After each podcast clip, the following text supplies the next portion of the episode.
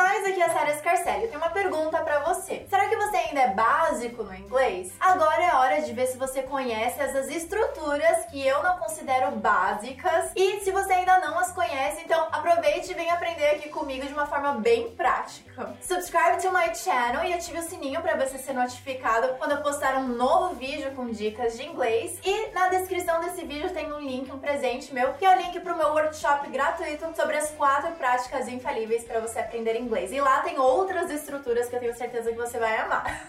Antes de tudo, eu quero esclarecer que não é tão simples assim definir quem está no básico, intermediário e avançado. São muitas habilidades que são avaliadas como listening, speaking, reading, writing and comprehension. E por isso, ficaria muito extenso colocar todas essas habilidades em um vídeo só. Por isso, no vídeo de hoje, eu vou focar apenas em três estruturas chaves que, na minha opinião, não são básicas. Por isso, eu quero te incentivar a usá-las porque elas são muito comuns em diálogos em inglês com gringos, ok? So, are you ready? Minha primeira pergunta: como que você diria é para eu em inglês? Como que você traduziria essa estrutura? Eu vou te ensinar essa daqui: supposed to supposed to. Essa expressão tem mais de um significado, mas geralmente ela pode ser usada como dever ou como ter de fazer algo. Então, por exemplo, é para eu estudar inglês. I'm supposed to study English. Era para eu estudar inglês. A gente vai trocar por I was. I was supposed to study English. Agora, não é para eu me atrasar. I'm not supposed to be late.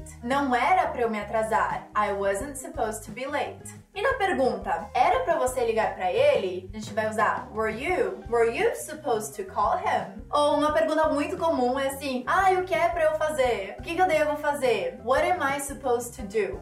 Aren't uh, doctors supposed to wear lab coats?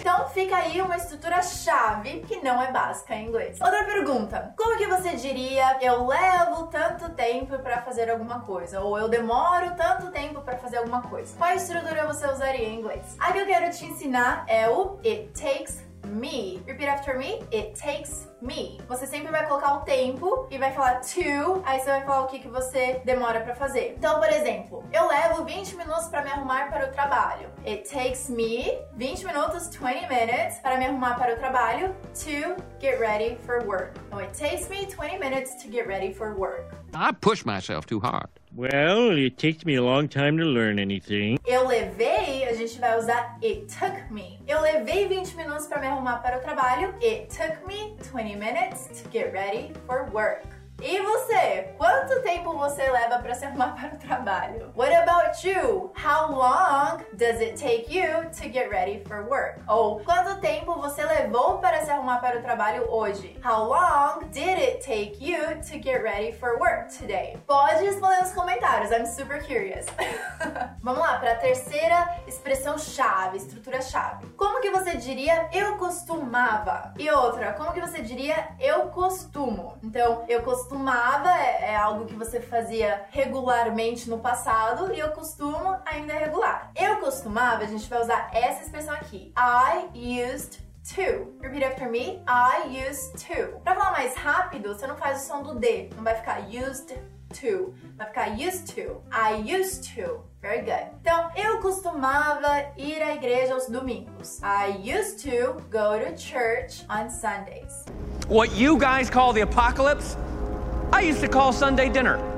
E eu costumo, a gente vai falar I'm used to, né? E aí a gente vai colocar o NG. Então, eu costumo ir à igreja aos domingos. I'm used to going to church on Sundays. Então eu costumava, eu fazia, não faço mais. I used to go to church on Sundays. E eu costumo, eu ainda faço, é um hábito meu. I'm used to going to church on Sundays. Agora eu vou passar a bola para você de escrever nos comentários. Eu quero saber se você já conhecia essas expressões, qual que você não conhecia e principalmente te desafiar a praticar com cada uma delas. Então vamos fazer uma breve revisão. É para eu no sentido de dever ou ter de fazer algo. Supposed to. Eu levo, eu demoro. Fica it takes me, it took me e pra em diante. E aí a gente tem eu costumava, used to, e eu costumo, I'm used to doing something. Bom, e se vocês quiserem, num outro vídeo eu posso dedicar o vídeo somente pra gente trabalhar o supposed to, e num outro vídeo somente pra trabalhar o it takes me, e em outro vídeo somente pra trabalhar o used to, no sentido de costumava comparando com costumo, que é I'm used to doing something. Gostou? Então compartilhe com seus amigos para ver quem que tá no básico, quem que já conhecia e também para ajudá-los a aprender cada vez mais. Afinal, sharing is caring. E não pare por aí, me siga nas redes sociais e também veja outros vídeos que eu preparei para te ajudar nessa jornada de aprender inglês. I'll see you soon. Bye guys.